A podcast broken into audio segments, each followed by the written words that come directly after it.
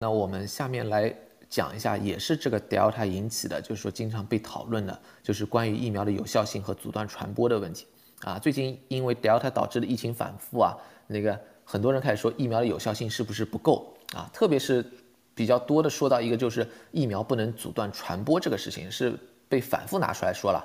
啊，而且现在有一些比较离谱的说法，变成了，呃，打了疫苗只是把有症状变成无症状，反而就是无症状人不自觉的情况下传播的更厉害，这些说法都是非常荒唐的。首先，我觉得要解释一下，疫苗不能阻断传播到底是什么意思。其实他现在的意思是，根据最近的一些研究显示，Delta 的突破性感染病例里面，PCR 检测出来的病毒量和没有接种疫苗的人身上检测出来的差不多。因为它检测出来的病毒量差不多，所以推测啊，你打了疫苗之后，如果发生了突破性感染，是可以继续传播的。这是我们为什么说疫苗现在我们认为它没法阻断传播。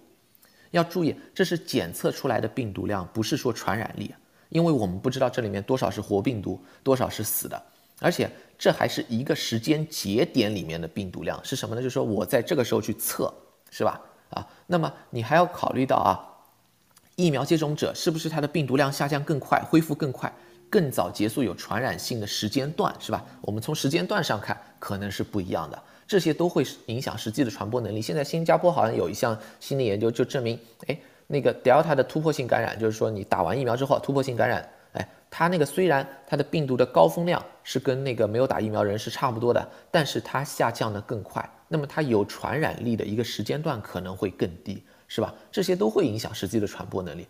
所以呢，现在我觉得比较准确的说呢，就是说，呃，疫苗呃可能不能完全阻断传播，但是呢，很难说就是说疫苗接种者啊和那个和没打疫苗的人传播力、感染力是一样的。然后呢，说打了疫苗只是变成无症状，传播更厉害呢？那那个是完全非常荒唐了。啊，为什么呢？呃，之前 CDC 做的研究，打完两针 mRNA 疫苗，无论有没有症状，防感染的有效性是百分之九十。啊，Delta 是有免疫逃逸，导致无症状，防止无症状的感染能力有下降，但 Delta 不是完全的免疫逃逸，甚至它的免疫逃逸都没有以前那个贝塔株严重。啊，你现在有限的研究指向呢，也都是有效性有少量的下降。呃，怎么会变成就是说好像一点效果都没有？你打了之后全变无症状，不是这么回事情啊。关于那个就是跟传播的事情呢，还想再说一下啊。一些人啊，整天在那说百分之五十有效性的疫苗阻止不了传播，抑制不了疫情。呃，或者有些人就是说，哪怕是 mRNA 疫苗，只要你不能完全阻断感染啊，那么这个疫苗就没用啊。这些我我说的不客气一点，都是一派胡言。首先，历史上的疫苗呢，都是阻止疾病为目的的。阻止感染或传播要求是比较高的，很难做到，属于次要目的。能做到一些就已经很不错了啊！像新冠疫苗，我们的那个名字叫什么？叫 COVID-19 vaccine，它针对的是什么？针对 COVID-19 这个这个疾病，不是叫 SARS-CoV-2 vaccine 是吧？你那个病毒叫 SARS-CoV-2，你要针对这个病毒的传播或者完全阻断病毒感染，那么应该叫 SARS-CoV-2 vaccine 是吧？啊，这个名字就反映了它这个疫苗就是为了防止疾病而做的啊。但不是以阻断感染或传播为目的，不是说就不能减少感染、限制传播。我觉得我们亚洲人数学都挺好，是吧？那么你可以拿出一个纸来稍微算一下，纸和笔稍微算一下。我举个例子，一万人，我们一万人，你把一万人拉出来，是吧？假设他们不打疫苗的情况下啊，感染一百人，那么我们就打有效性百分之五十的疫苗。这种疫苗经常被人看不起嘛，没关系，我们就打最差的好了，是吧？啊，最后感染会多少人？因为你下降百分之五十啊，就是五十个人。那么我接下来问你一个问题：你是一百个患者继续传播病毒的能力强，还是五十个患者继续传播病毒的能力强？是吧？你可以想一下，你减少了疾病的发生，你从宏观上就是可以限制病毒不断复制扩散的。啊，在这里面我们没有做到彻底的阻断病毒的传播，因为为什么？那五十个人还可能可以继续感染啊，但是我们大大限制了病毒的传播，现在只有五十个人去传染了，原先是一百个人。你这个你应用起来，你就是把疫情的峰值给压低了，这是非常有意义的啊。我们刚才讲那个就是与病毒共存，怎么与病毒共存？最关键的就是依赖疫苗对疾病的防护，对感染的限制。现在新冠疫苗的特点是什么？它对重症、对住院、对死亡的防护非常好。你看整体有效性的话啊，灭活疫苗、腺病毒疫苗与 mRNA 疫苗，它们之间差的是不少的。你灭活疫苗经常有人说是百分之五十，是吧？